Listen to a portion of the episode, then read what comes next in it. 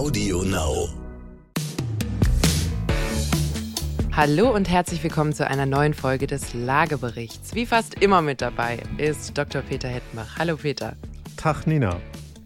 Ich bin auch mit dabei, Katharina Ivankovic. Wir haben heute ein Thema, was ich mir ganz egoistisch selbst ausgesucht habe. Wir reden heute nämlich wieder darüber, wie auch ich als äh, nicht ganz 60-jähriger Mensch, so wie Peter, Vermögen aufbauen kann. Ähm, Spaß beiseite, wir reden tatsächlich darüber, wie in der aktuellen Situation für junge Leute es noch möglich ist, Vermögen aufzubauen, was sich verändert hat beim Thema Vermögensaufbau von Peters Generation, also die, die damals noch, wie wir das, Kohle gefördert haben, die ganzen Kriegsfabriken gebaut und so und Anno dazu mal Kutschen, Kutschen gebaut. Ähm, und denen, die tatsächlich jetzt äh, sich darum sorgen müssen, wie die Altersvorsorge funktioniert und wie man nachhaltig Vermögen aufbaut. Gucken wir uns heute mal an. Also bleibt dran, ich wünsche euch viel Spaß. Let's go! So, Peter. Spannende Folge. Heute durfte ich das Thema bestimmen, falls, falls es noch nicht klar war. du hast schon ziemlich viel gesprochen. Ich durfte nichts sagen. Siehst du? Deswegen frage ich dich jetzt erstmal, Peter. Nee, ich frage dich jetzt was. Oh, okay. Gut, ich bin gut, aufgeladen, nachdem gut. du mich ja immer aufs Alter und meine Generation hinweist. Ich weiß ja erstens, dass du Schwäbin bist. Ja, Nike, das heißt, Nike schmeckte. Das heißt also, das Thema Sparen, wir werden heute nicht drum rumkommen, muss für dich stimmt, ja, ja, also maßgeschneidert sein. Mhm. Jetzt kenne ich dich ja schon eine ganze Weile und ich weiß, dass du sehr gerne Arbeit sparst. Oh, uh, frech.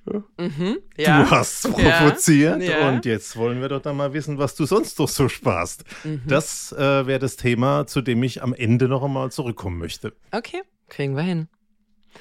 So, ich habe es ja schon ein bisschen in der Einleitung angesprochen. Ähm, wir haben es, glaube ich, in vorherigen Folgen immer mal wieder so leicht angetatscht gehabt, das Thema, ähm, dass Immobilien immer weniger erschwinglich werden, vor allem für junge Leute, für die, die sich jetzt gerade im Thema Familienplanung sesshaft werden, so in dieser Phase, also den, ich sag mal, 30- bis 40-Jährigen grob äh, befinden, immer weniger erschwinglich wird.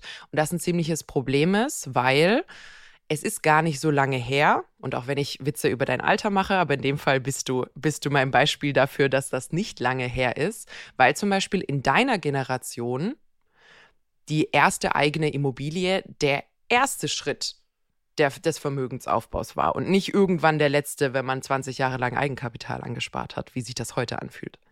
Ja, wobei man, ich glaube, da ein bisschen diesen Generationengedanken mit einarbeiten muss. Ich komme ja vom Land, wie du weißt. Mhm. Und ähm, meine Oma hat ja immer erzählt, wenn du mit 30 nicht das eigene Haus hast, ist man, jetzt wird gleich nochmal deine Sprachkenntnis gefordert, Xox. Xox, ja. Mhm. Also Menschen, die nicht so viel wert sind. Mhm ohne dass wir hier jemanden denunzieren wollen. Und dann haben natürlich die Eltern und die Großeltern alle schon wirklich auch geschaut und äh, auch finanziell unterstützt und auch Muskelhypothek, damit das möglich war. Mhm. Und in meiner Generation, ich habe ja 91 geheiratet, gab es bei meiner Verwandtschaft auf der ländlichen Seite niemand, der nicht in die eigene Immobilie nach dem Heiraten eingezogen ist. Mhm. Also zum Start. Mhm mit Schlafzimmer und eingebauter Küche und allem drum und dran. Während das natürlich bei den städtischen Kollegen, ich bin ja in Mannheim in der Vorstadt aufgewachsen, äh, nahezu bei niemand möglich war. Mhm. Also das Thema Familienhilfe und Erben äh, ist, glaube ich, da ein ganz wichtiger Punkt. Und da hat sich, glaube ich, viel geändert. Absolut. Ähm, was ich da auch nochmal spannend finde, ähm, hier lang, langjährige Hörer ähm, erinnern sich noch an unsere Exkursion nach Singapur und Co., wo wir darüber gesprochen haben, was wir für Eigentumsquoten haben. Und wir haben ja auch mal in meiner Heimat Kroatien vorbeigeguckt, wo man auch, wenn ich es noch richtig zusammenkriege, ich glaube so an die 90 Prozent Eigentumsquote hat. Ähm, auch da ist es vollkommen normal und dann auch wirklich quasi so, it takes a village. Also, dass da wirklich die, die Eltern und die Schwiegereltern und irgendwie die gesamte Familie mit anpackt, damit das Brautpaar danach in ein eigenes Haus zieht. Das ist zwar dann manchmal quasi noch auf dem Grundstück der Eltern irgendwie noch ein zweites Gebäude hingestellt oder so, aber es ist schon absolut die Norm, dass man danach in seine eigene Immobilie ins Eigentum zieht. Also es ist wirklich, ich glaube, nur Zagreb als Hauptstadt wäre so ein, so ein Spot, wo man sich hinstellen würde und sagen, ja, ist halt ein bisschen schwieriger hier, aber selbst da würde man sich bemühen, mindestens eine Eigentumswohnung zu haben. Aber der wichtige Punkt ist zum Start, am Anfang. Und ich glaube, das ist ein ganz wichtiger Ausgangspunkt, wenn man heute schaut und du kommst erst, wenn du die zweite Ausbildung hast und dann mit irgendwann 35 oder 40 geheiratet hast, dann erst mal dazu dieses Thema abzuarbeiten. Du hast ja fast keine Chance mehr, das Ende des Abbezahlens deines Kredits zu erleben wenn das, du so 20, 25 Jahre als Schnitt siehst. Das finde ich ein sehr spannendes Thema, nämlich äh, was, was ist denn eigentlich der Staat und wo hat denn der sich hin verschoben? Äh, wir haben jetzt viel über Hochzeit gesprochen. Ähm, du hast gerade das Thema Ausbildung oder quasi wann auch immer man ins Berufsleben startet angesprochen. Viele wissen es, in Deutschland verlagert sich quasi das Thema Berufsstart immer weiter nach hinten. Immer mehr Leute äh, tendieren zum Studium, was natürlich länger geht und später anfängt als zum Beispiel eine Berufsausbildung, die nach der 9. oder 10. Klasse beginnen würde. Manchmal auch mehrere Studien. Inzwischen ist es relativ üblich, dass man Bachelor und Master hat. Ähm, das heißt, das drückt das schon einfach extrem nach hinten. Man ist, glaube ich, aktuell so mit 19, 20, je nachdem, ob man G8, G9 hat, mit, äh, mit dem Gymnasium fertig. Und da dann nochmal fünf, fünfeinhalb, sechs Jahre Studium dran zu hängen, da befindet man sich schon in der zweiten Hälfte der 20er ähm, um überhaupt auch nur anzufangen, Berufserfahrung zu sammeln. Und äh, was ich jetzt noch spannend fand, da wo früher quasi der direkte Berufseinstieg möglich war, haben wir jetzt äh, vor allem vor allem jetzt gerade und die, die so 30, 35 waren, die Generation Praktikum. Das heißt, kannst du überhaupt direkt einsteigen? Wenn ja, steigst du jetzt erstmal super niedrig ein und wie lange brauchst du, um dich quasi wieder hochzuarbeiten? Wir haben auch ein kleines Problem in der Generation der Millennials, also die, die jetzt so ich glaube, zwischen 28 und 40 sind, die zum Beispiel ihren Berufseinstieg mitten in der Finanzkrise hatten. Wackelige Arbeitsplätze, niedrige Löhne. Und äh, niedrig einsteigen ist ja so ein Verschlepperproblem. Das wirst ja so schnell nicht los, wenn du in dem Unternehmen drin bleibst und kein quasi ähm, Skippy, unter, das Känguru, unter, genau, das kein Unternehmenshopping betreibst, äh, brauchst du halt fünf, zehn Jahre, um überhaupt auf das Gehaltsniveau zu kommen, wo du vielleicht gewesen wärst, wenn du nicht so niedrig eingestiegen wärst. Also das sind schon eine Menge Probleme. Wir haben also einen späteren Berufseinstieg und damit ein Stück weit auch verbunden ähm, ein sehr viel späteres Heiratsalter. Und wenn wir jetzt schon die ganzen Fässer aufmachen, haben wir natürlich noch zusätzlich dieses Problem mit der Altersvorsorge. Uff. Lass also mich mal schnell das Heiratsalter, das Heiratsalter kommentieren und dann kommen wir auf das Thema Altersvorsorge. Äh, wann hast du geheiratet? 91. Und wie alt warst du? Genau 30. Oh, Spätzünder für deine Generation. Du bist ungefähr anderthalb Jahre zu spät gewesen ich vom hatte ja eine Wette laufen mit meinen Musikerkollegen, dass ja. ich vor, nicht vor 30 heirate. Die hast du verloren, ne? Die habe ich verloren, weil ich am 7.5. Geburtstag habe und am 3.5. geheiratet habe. ja, konntest es nicht abwarten. Ähm, nee, also 28,5 war das Durchschnittsalter bei den Männern 1991, die Frauen ungefähr zwei Jahre jünger. Jetzt sind wir 2021 bei knapp 35 Jahren, bei den Männern und die Frauen wieder knapp zwei Jahre jünger. Also das ist schon sieben Jahre nach hinten schieben, ist schon einiges und das ist ja der Schnitt. Ähm, dementsprechend, also wir starten schon mal sehr viel später mit dem Geldverdienen und in der Regel niedriger mit dem Geldverdienen. Relativierte Summen an der Stelle. Also bitte keine absoluten Zahlen äh, messen, sondern wir reden wirklich relativ im Verhältnis zu Lebenshaltungskosten und Co. Steht man gerade zu einem späteren Zeitpunkt im Leben schlechter da, als die Eltern das zu einem früheren Zeitpunkt im Leben gemacht haben. So, jetzt hast du das böse Wort mit A in den Mund genommen, wo ich ja, kriege ja direkt Schweißausbrüche als jemand, der U30 ist. Ja, deswegen wäre es mir natürlich nicht so recht, wenn du sparen würdest, also Arbeit sparen würdest. Weil ich dich bezahlen soll. Genau. Ja. Du hast ja den Fehler gemacht, selbstständig zu sein. Du bist also mein kleinstes Problem. Ach so, da habe ich jetzt gar nicht rangedacht. ja. Nee, aber ähm, Altersvorsorge. Schwierig. Wir wissen, immer weniger müssen für immer mehr aufkommen. Ja, der Generationenvertrag funktioniert Und, nicht mehr. Ähm, bei uns auf dem Land heißt es, geteilt durch die Zahl wird der Acker schmal. Ähm, wenn, ja. wenn also viele Leute hast, die davon nehmen, bleibt wenig übrig. Und es ist ja glaube ich, ziemlich deutlich mittlerweile. Die Altersvorsorge ist umlagefinanziert, also es gibt nicht irgendwie einen großen Topf, wo dann genug Geld für alle drin ist, sondern das wird aus Umlagen bezahlt.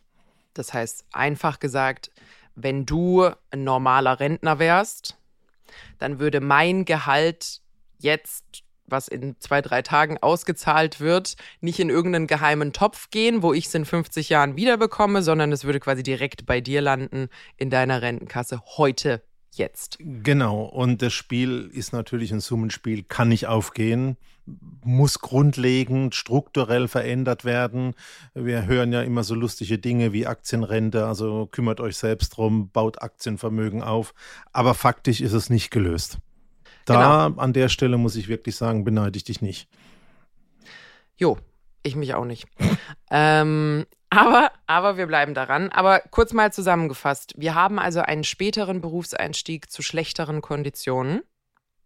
Wir haben einen weniger erschwinglichen Immobilienmarkt, was in der Regel eine sehr, sehr gute Anlage auch für die Altersvorsorge war. Also sehr viele Leute. Wegen den Dauereinnahmen, genau. wenn man das nicht nur für eine eigengenutzte Immobilie gemacht also hat? Also A, wegen den Dauereinnahmen, aber auch, weil es natürlich verdammt schwierig wird, mit einer Rente später Miete zu bezahlen. Wenn man sich die spart und vielleicht sogar noch Mieteinnahmen hat, ist das natürlich ein Doppelplus.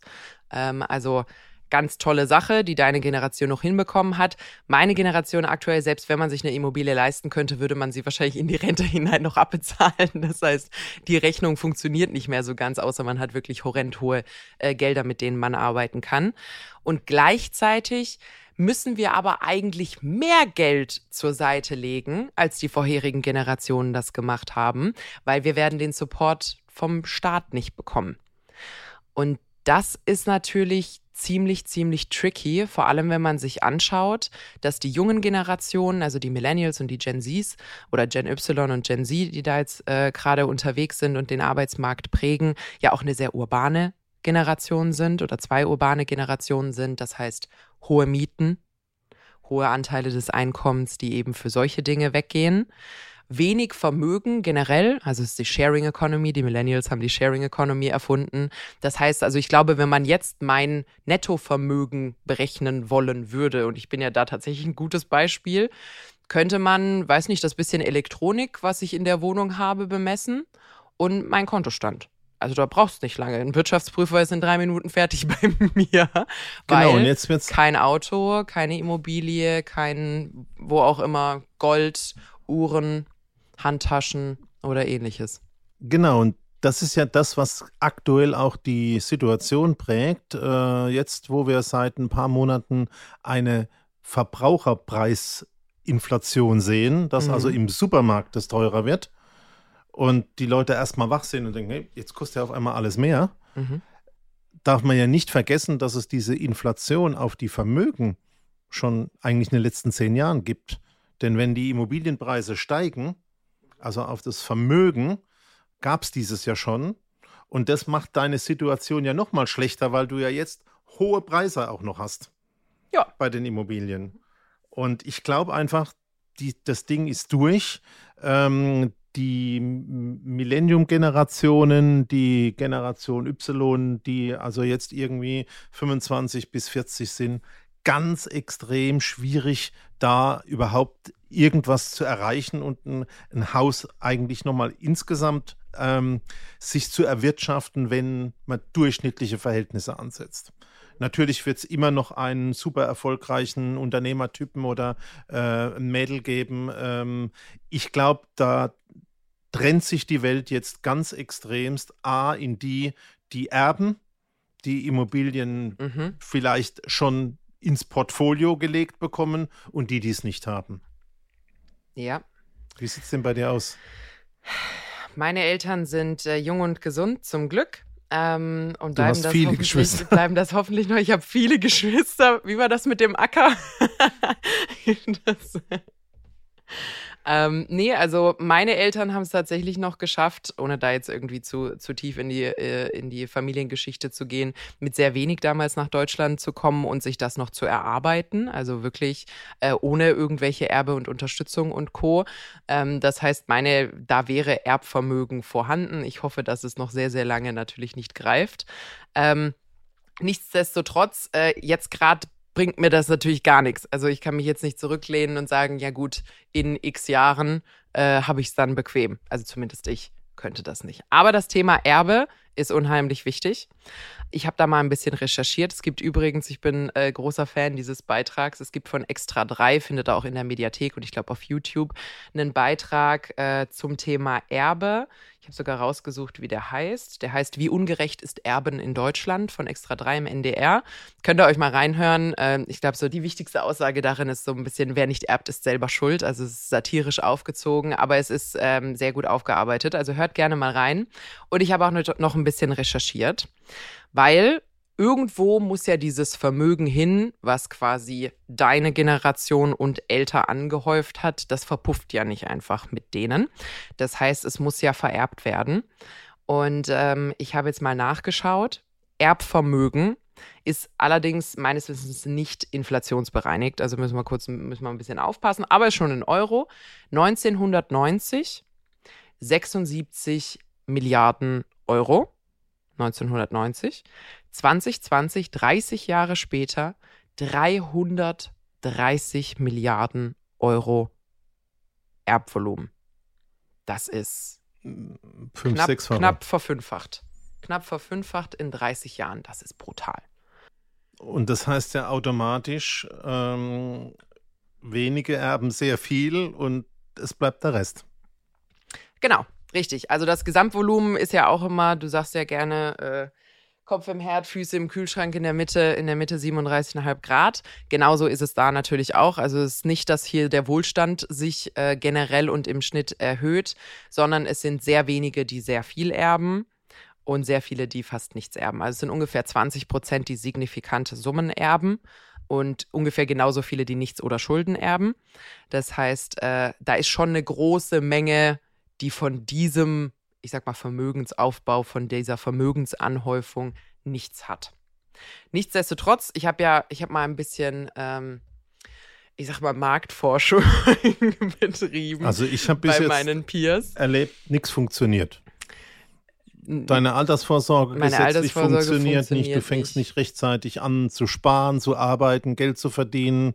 Ähm, du gehörst jetzt nicht zu dem Fünftel der Leute, die sehr, sehr viel Geld erben werden. Also bis jetzt habe ich keinen Plan bei dir, sehe ich Ja, bis nicht. jetzt sieht's mau aus. Aber wir haben ja auch schon mal darüber gesprochen. Ich nein, hab ja nein, auch, nein, äh, nein, das Thema, mal- mal das sprechen wir nicht an. mit, mit dem Chef einer großen Vermögensgesellschaft darüber gesprochen. Reich werden oder reich heiraten, das ist der Plan. Nee, ähm, wir waren beim Thema Erben. Genau, und ich habe einfach mal mich auch ein bisschen bei meinen, bei meinen, in meinem Umfeld umgehört, weil das ist ja genau diese Altersgruppe, so um die Anfang, Anfang Mitte 30 rum. Da gibt es ein paar, die in Eigentum wohnen, aber entweder zur Verfügung gestellt von den Eltern oder quasi schon geschenkt, also wo die Eltern schon Erbplanungen betreiben, oder von slash mit den Eltern gekauft. Das heißt wirklich keine einzige Person gebootstrapped. Also niemand hat eigenes Eigenkapital angehäuft und vollkommen alleine ohne Bürgen irgendein Eigentum an dieser Stelle. Und das finde ich jetzt schon einen super wichtigen Punkt. Am Anfang haben sie was von ihren Eltern bekommen. Mhm. War übrigens auch bei mir der Fall. Also nicht irgendwie, wenn ich 70 bin und meine Eltern 90, ähm, dann kommt es zum Erbfall, sondern das wird eigentlich am Start der Karriere, dem Ende der Ausbildung, dem Start ins Berufliche und in das Erwachsensein ähm, schon gelöst. Und das ist, glaube ich, ein Punkt, den sich wirklich die, die Vermögen haben, nochmal wirklich durch den Kopf gehen lassen müssen, um die Chance für ihre Kinder nicht zu verspielen. Und auch die, die weniger Vermögen haben. Also wir reden jetzt natürlich nicht äh, von Leuten, die irgendwie an der Existenzgrenze oder unter der Armutsgrenze sind, aber selbst wenn man keine großen Summen zur Seite legen kann, auch 50 oder 100 Euro kombiniert mit einem Zinseszins mit so 20 extra Jahren, Kennst du meinen Spruch? Zinseszins ist das achte Weltwunder. ja.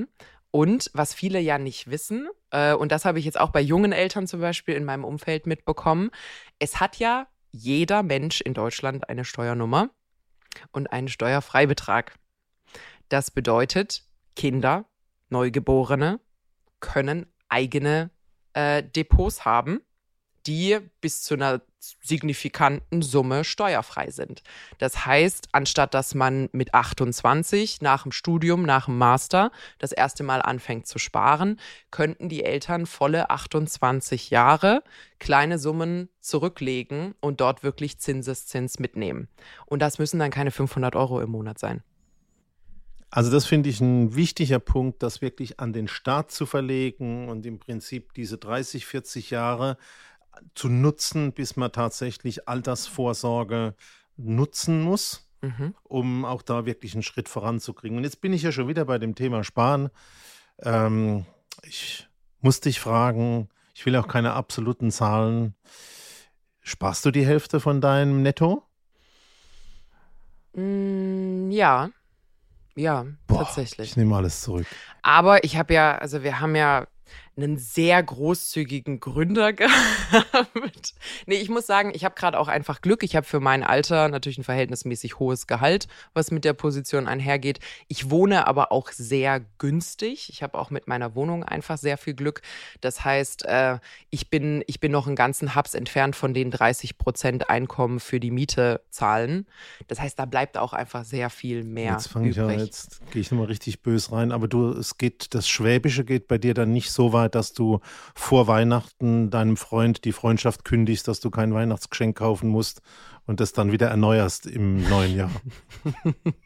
Das wäre das wär eigentlich ziemlich smart. Aber das rechnet sich nicht so ganz, weil ich habe am 16.12. Geburtstag. Ah. Das heißt, ich hätte nur so einen ganz knappen Korridor, wo ich noch ein Geschenk bekomme, also aber keins kaufen muss. Und zum 20. Genau. Oh, das also, ist, glaube ich, kein Modell. Das ist immer ganz, ganz schwierig vom Timing her. Aber ähm, also 50 Prozent wäre ein Wahnsinn. Das ist extrem viel. Also ein und Richtwert. also ich bin kinderlos, ich habe kein Auto, ich habe, also das darf man an der Stelle natürlich nicht vergessen, ich habe nahezu keine Ausgaben außer mein eigenes Essen und meine Miete. Ich weiß, von was und du sprichst, als ich alleine war, also noch keine Frauen, noch keine Kinder hatte, da ist, mhm. sind mir die Hunderte auch aus der Tasche gequollen, äh, da konnte ich Motorrad und Auto gleichzeitig fahren, das ist alles vorbei. Ach. Also ich glaube schon, dass du da ein bisschen Mitleid mit mir haben solltest. Auf jeden Fall. Aber der Schnitt zu meiner Zeit war so, hey Leute, versucht 10% von eurem Netto auch mhm. wirklich auf die Seite zu bringen vom ersten Tag an. Und ich glaube, da müssen wir nochmal anknüpfen an das, was wir vorhin gesagt haben. Das kriegt ja bei den Lebenshaltungskosten und den Mieten ein urban lebender überhaupt nicht mehr auf die Reihe, wenn er nicht irgendwie eine gewisse Startunterstützung von seinen Eltern oder aus dem Familienumfeld kriegt. Ich habe vorhin einen Artikel gelesen, der war zwar ähm, fokussiert auf die USA, aber da hat dann auch ein deutscher ähm, Generationenforscher seine Meinung dazu abgegeben. In den USA leben 70 Prozent der Millennials, ich habe es vorhin gesagt, knapp die 30 bis 40-Jährigen, Paycheck to Paycheck, also von Gehalt zu Gehalt ohne das, was übrig bleibt. Da ist, da ist nichts. Also da sind ganz knapp die Kosten gedeckt, bis der nächste Scheck kommt. Das ist natürlich katastrophal. 70 Prozent. Das ist eine gesamte verlorene Generation. Also jetzt haben wir den Punkt, schön ist, wenn du erbst. Ja, wenn ich erbt, ist selber schuld, ja. Ansonsten musst du so früh anfangen, wie es geht. Mhm. Der Zinseszinseffekt. Und auch wenn es kleine Summen wären, 50 oder 100 äh, Euro im Monat, wäre das ein zwingender Start? Ja. Also, also, lieber früh anfangen mit wenig als warten und dann mehr sparen. Genau. Und jetzt wäre mir noch ganz wichtig, weil das ist, glaube ich, auch so ein Punkt, neben dem Thema, ja, ich habe jetzt halt einen Fehler gemacht, ich erbe nichts oder hm, es ist schwierig, ich glaube, Psychologie muss man da auch noch mit ins Spiel bringen. Mhm. Das Thema, sich mit Altersvorsorge, mit dem Thema Vermögensaufbau zu beschäftigen, stresst die Leute. Die haben keine Lust in der breiten Masse, sich mit dem Thema Geld zu beschäftigen. Ich habe mal ein Interview gelesen, äh, da war sogar gestanden, da hat man Angst vor dem Thema Finanzen wie vor Bomben. Ja. Und ich glaube, das ist auch ein wichtiger Punkt, den man überwinden muss. Und in unserer digitalen Zeit, das können all diese, ich sag mal, digitalen Apps, die es da gibt, auch noch nicht. Also da müssen wir auch noch ein bisschen dran arbeiten, dass es nicht nur ähm, im Prinzip früh starten soll, sondern dass wir auch die Hürde schaffen, tatsächlich anzufangen. Naja, und an der Stelle muss man natürlich auch sagen, also die Hürde anzufangen ist eine Sache, aber es ist ja auch ein ganz anderes, wie sagt man das, Level an Optimismus an der Stelle mit dem Anfang verbunden. Wenn ich mich zurückerinnere, ich habe ja ein bisschen im Konzern gearbeitet und da, wo ich gearbeitet habe, war die Altersstruktur so ein bisschen überaltert. Das heißt, da waren schon ein paar Leute mit Abrisskalender, äh, mindestens bis zur Altersteilzeit, wenn nicht bis zur Rente. Und die haben wirklich, also die haben Rentenzettel verglichen, haben gesagt, hast du geguckt? Schau mal, ich bin jetzt bei 2,1 und wenn ich dann noch meine private dazu mache und so, boah, Knaller, Knaller, habe ich 3000 netto, super bequem. Also die haben da wirklich wie so ein Tippspiel daraus gemacht, darüber, wie sie es geschafft haben, A, natürlich eine dicke Rente zu haben, weil sie sehr, sehr gute Gehälter hatten, ähm, aber B, dann eben auch privat mit vorgesorgt zu haben und die haben da richtig Euphorie gehabt auf diese Zeit in der Rente. Und wenn ich bei den Leuten in meinem Umfeld umhöre, wissen die gerade gar nicht, wovor sie mehr Angst haben sollen. Also ist es der Klimawandel, ist es jetzt ähm, Jetzt haben wir auch noch Pandemie gehabt, also die haben wir wirklich nicht gebraucht. Die hat dann auch noch mal so ein paar Watschen verteilt. Ähm, dann steuern wir jetzt gerade auf Rezession zu. Dann weißt du nicht, wie ist da überhaupt die Jobsicherheit, wie, wie funktioniert das. Viele haben Respekt vor der Familienplanung. Und dann hast du noch das Thema Altersvorsorge, wo man natürlich denkt, boah, also ich zahle da jetzt natürlich an meinem Gehaltszettel immerhin irgendwas ein. Das geht an irgendjemanden jetzt und ich selber werde davon nichts sehen. Das heißt, mein Start ist nicht, wie polstere ich die 1500, 1700, 1000, wie viel auch immer, 2000 auf, die ich an Rente bekommen würde, sondern wie sorge ich dafür, dass ich nicht auf nahezu null stehe am Ende. Und ich glaube, das ist, nichtsdestotrotz kommt man ja vom, kommt man ja nicht drum herum anzufangen. Aber ich glaube, es ist schon, äh, darf man nicht vergessen, dass das schon ein krasses Angstthema ist einfach, wo viele sich fühlen, als ob man vor Mount Everest steht und man hat dir irgendwie so einen kleinen, so einen kleinen Plastiklöffel gegeben und sagen, Eis, unsere Eispicken waren leider aus. Kriegst du also du musst über die Mauer springen, du musst ja. früh anfangen, ein Haus, wenn du nicht erbst, nahezu aussichtslos. Ähm, was würdest du davon halten, äh, in einem Club-Deal oder zu zweit oder in einer Gemeinschaft ein Haus zu kaufen? Das, das finde ich finde ich tatsächlich ein sehr, sehr interessanter Ansatz, weil es gibt ja auch viele, die sagen, Mensch, wie kann denn die junge Generation so schlecht da unterwegs sein? Das sind doch die, die jetzt Apps haben zum Crowdfunden hier und äh, Apps haben zum Aktientraden auf Knopfdruck und dies und jenes. Also lieber ein Drittelhaus wie gar keins? Jo, und, und natürlich zwischenrein verkaufen, natürlich nur, wenn die Zeiten gut sind. Wert abschöpfen und dann weiterkommen. Das mhm. ist ja der Gedanke, der hinten dran steht. Genau, also wir haben eine nie dagewesene ich sag mal, Erreichbarkeit von solchen Dingen, da wo früher nur in exklusiven Kreisen hinter verschlossenen Türen solche Dinge möglich waren, kann man sich jetzt beteiligen an solchen Gemeinschaftsprojekten. Man kann es natürlich auch komplett privat machen. Das heißt, wenn ich es alleine nicht schaffe, ich bin ja auch nicht verheiratet, mit einem Partner wäre es vielleicht einfacher, aber wenn ich es alleine nicht schaffe und äh, mein Kumpel es alleine nicht schafft und eine Freundin alleine auch nicht, können wir zu dritt potenziell eine ziemlich attraktive Immobilie kaufen, setzen da einen ordentlichen Vertrag auf und du hast es gerade gesagt, lieber eine Drittel, lieber ein Drittel von einem Haus als 100 Prozent von gar nichts. Ähm, macht, macht definitiv Sinn. Finde ich interessant, ist aber natürlich auch also, klein. Also ist jetzt auch nicht für jeden zugänglich, der Immobilienmarkt. Glaube ich auch. Also wir gehen noch einen Schritt zurück. Also wenn du jetzt nicht ich sag mal, fünfstellig oder sechsstellig investieren kannst. Äh, jetzt gehen wir mal nach dreistellig und vierstellig. Was würdest du denn dann machen? Aktien.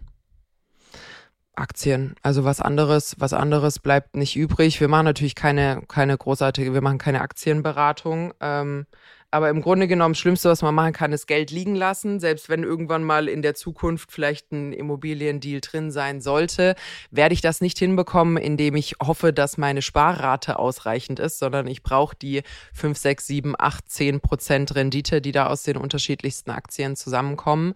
Ähm, sollte man auf jeden Fall tun.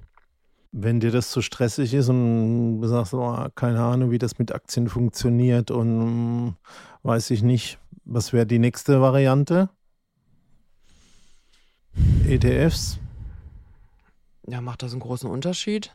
Kannst du länger liegen lassen und nicht hingucken? Du kannst zumindest automatisierter einkaufen. Also ETFs sind standardisierte, automatisch gemanagte Aktienfonds oder mhm. Fonds insgesamt, ähm, die gegenüber der Aktie einfach den Vorteil haben, kannst einfach ein Stück kaufen und äh, hinlegen und wenn du es früh genug machst und dich richtig entschieden hättest und die Streuung und das mhm. im Prinzip alles passt, äh, hättest du weniger Arbeit, müsstest weniger aktiv da dran gehen wie bei Aktien.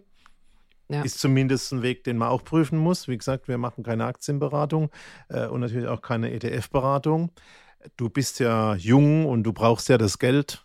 Mhm. Wie sieht es denn mit so Kryptowährungen und so Zockerzeug aus? Also ich habe ja ein bisschen Geld in Krypto. Ähm, bin aber vor diesem, wir hatten ja jetzt irgendwie vor ein paar Monaten so ein verrücktes High, bevor das jetzt alles komplett abgestürzt ist, ähm, mit, mit dem wirtschaftlichen Abschwung. Ähm, ich habe mein Krypto behalten, weil ich es gekauft habe, bevor es. überhaupt? Ach, um Gottes Willen.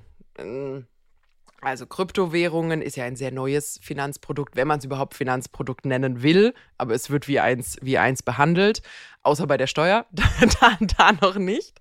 Ähm, und grundsätzlich im Endeffekt gibt es unterschiedliche. Und wenn wir schon die Verbindung zur Immobilie herstellen, auch bei den Notarkosten, weil nämlich die Gebührenordnung der Notare die Kryptowährungen noch nicht zulässt, also auch einen Kaufpreis in Krypto zu bezahlen, ja. gibt es da noch ganz viel Schwierigkeiten. Da hängt die Immobilienbranche noch ein bisschen hinten nach. Aber erklär mal, was äh, in der digitalen Welt Kryptowährungen sind.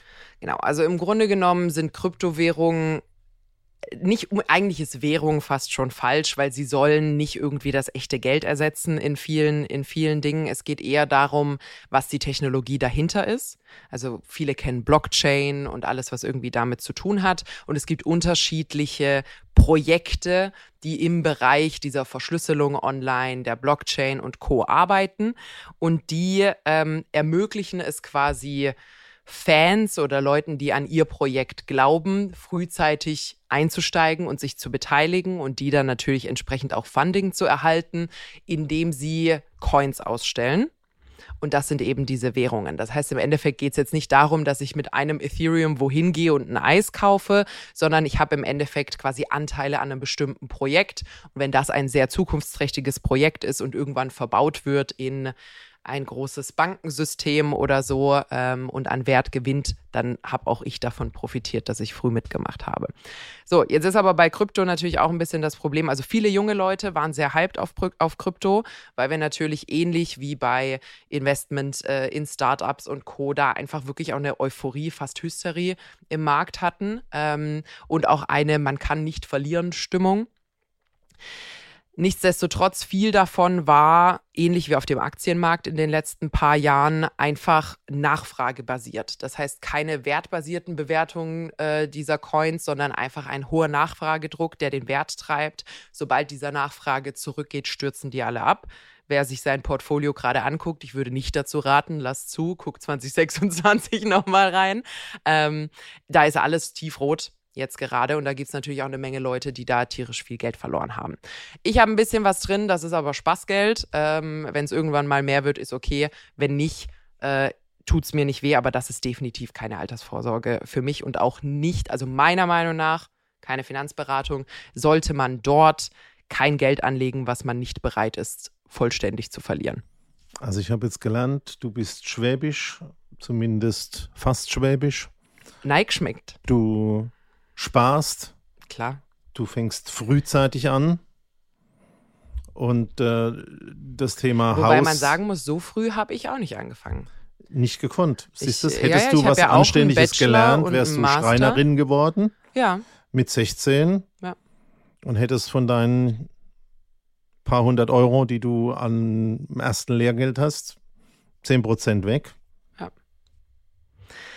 Ja, aber ich habe auch Bachelor hingelegt, Master hingelegt, zwar immer ein bisschen Geld verdient dabei, aber das ist kein Geld, was man irgendwie hätte anlegen können. Äh, dementsprechend würde ich jetzt mal sagen, so von den, von den äh, Belastungen von Studium befreit.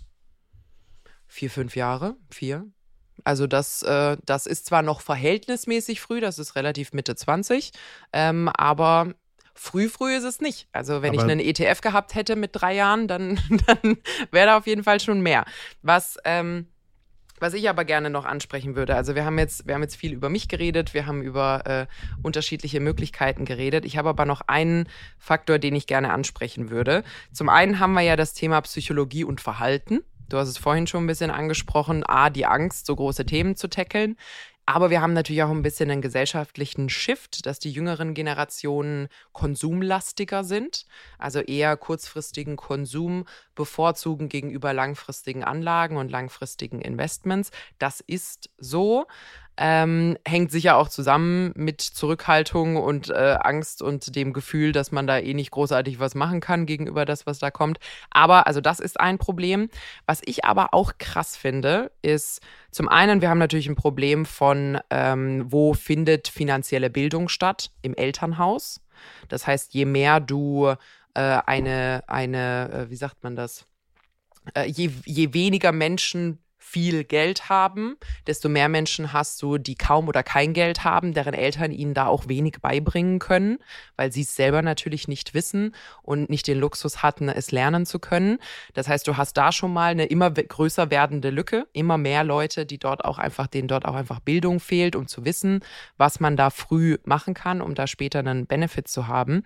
Aber was auch kommt, und das ist natürlich auch eine wirtschaftliche Entwicklung, ist fast schon ein systematisches Untergraben des Vermögensaufbaus dieser jungen Generation. Also ich habe ja ein Riesenproblem mit den ganzen Buy Now, Pay Later Anbietern. Ich kriege da die absolute Krise, ähm, weil dort wirklich, also zunächst einmal, du bist im Internet, du bist am Handy äh, sobald du 18 bist, bist du voll geschäftsfähig. Keiner fragt irgendwas. Ist egal, wie viel Kohle du hast oder nicht hast oder sonst irgendwas.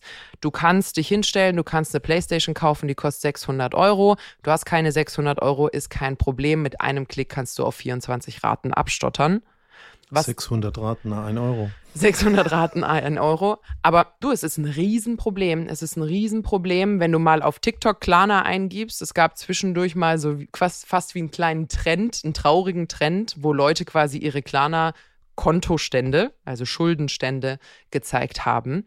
Du, das, das ist vierstellig. Bei Kids 18, 19, 20 Anfang 20, das ist eine Katastrophe. Das musst du erstmal wieder runterkriegen, Tausende von Euro abzubezahlen. Und vor allem, was das mit deiner Schufa dann mittelfristig macht, wo auch wiederum keine Aufklärung äh, erfolgt, finde ich einfach auch aus einem wirklich strukturellen wirtschaftlichen Blick, da wo äh, ich noch ein Sparbuch bekommen habe und du auch noch ein Sparbuch hattest und man relativ früh irgendwie Bankberater hatte, die sich persönlich um einen gekümmert haben, hast du jetzt den freien Zugang zum Internet, wo so verlockende Angebote zu noch mehr Konsum anregen. Finde ich nicht gut.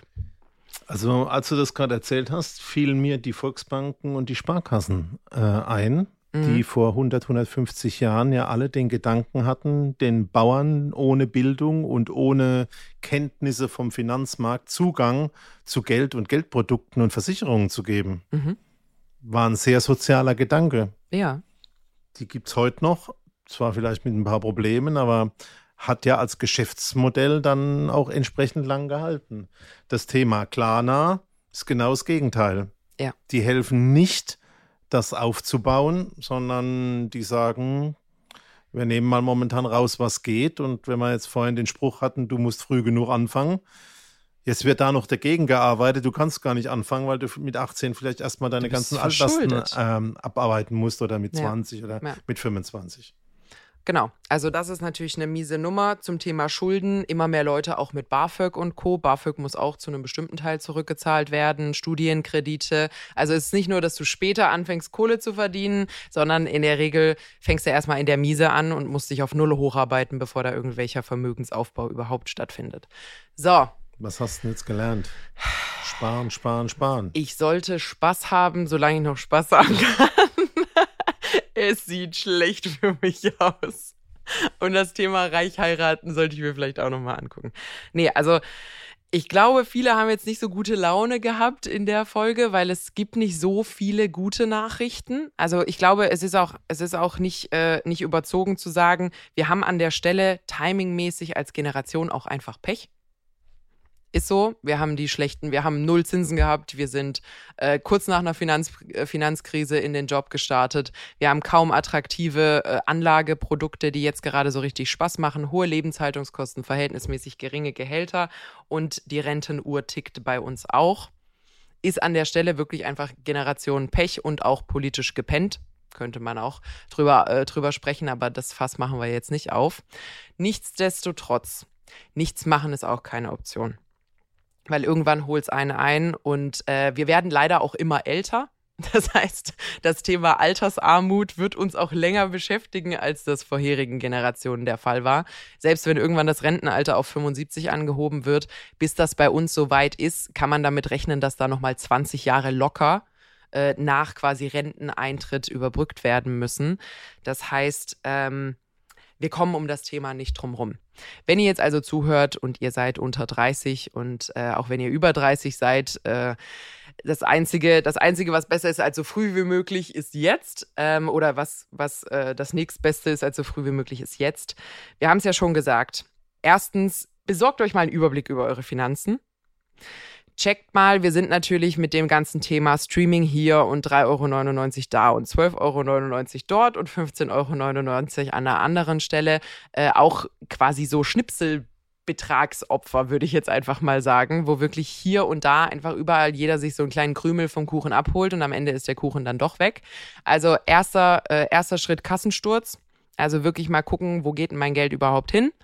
Ähm, und wenn ich bestimmte Dinge streiche, wie viel würde da denn übrig bleiben? Sparziele setzen und jetzt wirklich gucken, dass man frühestmöglich vom Thema Zinseszins profitiert. Wir leben ja gerade so ein bisschen in einem Downturn des Aktienmarkts, oder ist ja ein bisschen gedippt, was grundsätzlich gutes Timing ist, um shoppen zu gehen. Wenn ihr also wirklich jetzt ein bisschen Geld bei der Seite habt, guckt euch das Thema lieber jetzt an, ähm, weil dann habt ihr Möglichkeiten quasi diesen Upturn, der dann hoffentlich äh, auch wieder kommt, ebenfalls mitzunehmen und davon zu profitieren. Immobilie haben wir kurz angesprochen, wird leider für viele unerreichbar sein. Wer erbt, Glückwunsch. Ähm, wer nicht erbt, kann sich das Thema Gemeinschaftsgeschäft oder irgendwelche Crowd. Ähm, Crowd-Geschäfte angucken, ist aber tatsächlich auf den Gesamtvermögensmarkt gesehen sehr, sehr klein. Ähm, das heißt, das wird auch nur für eine geringe Anzahl der Leute tatsächlich auch eine äh, Vermögensaufbaualternative sein. Nina, für 1,99 Euro am Tag würde ich mich bereit erklären, dir Kaffee zu bringen, bis du abwinkst. Ich dachte, jetzt, ich dachte jetzt, wir schließen jetzt noch kurz auf die Schnelle einen neuen Generationenvertrag, du und ich. Okay, sie hat's gemerkt. Aber gut, ich merke schon, der Peter schenkt mir keine Immobilie, der sorgt nicht für meine Altersvorsorge. Hier ist für mich außer frechen Sprüchen nicht so viel zu holen.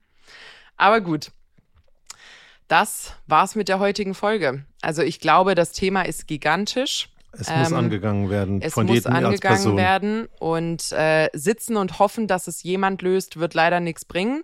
Ähm, ich glaube, das sieht man auch aus den Rentendebatten, die gerade laufen. so richtig, richtig zukunftsträchtige Lösungsvorschläge waren da gerade noch nicht dabei. Das heißt wirklich, macht euch ein bisschen schlau. Wir leben glücklicherweise, das ist ein Generationenglück, auch in Zeiten von YouTube und unendlichen Ressourcen, die man online findet, die einem helfen können, die ersten Schritte zu machen. Ähm, schaut euch das an, macht die ersten Steps, kümmert euch äh, quasi darum, dass da die Zukunft was wird, worauf ihr euch auch wieder ein bisschen freuen könnt, wie meine Arbeitskollegen mit ihren Rentenbescheiden. Gut Trotzdem auf eine gute Zukunft mit Immobilien. Oder auch ohne Immobilien in dem Fall. Und eventuell auch ohne. Genau, ihr hört uns immer mit mittwochs bei Audio Now und überall, wo es Podcasts gibt. Machen's Bis dann. gut.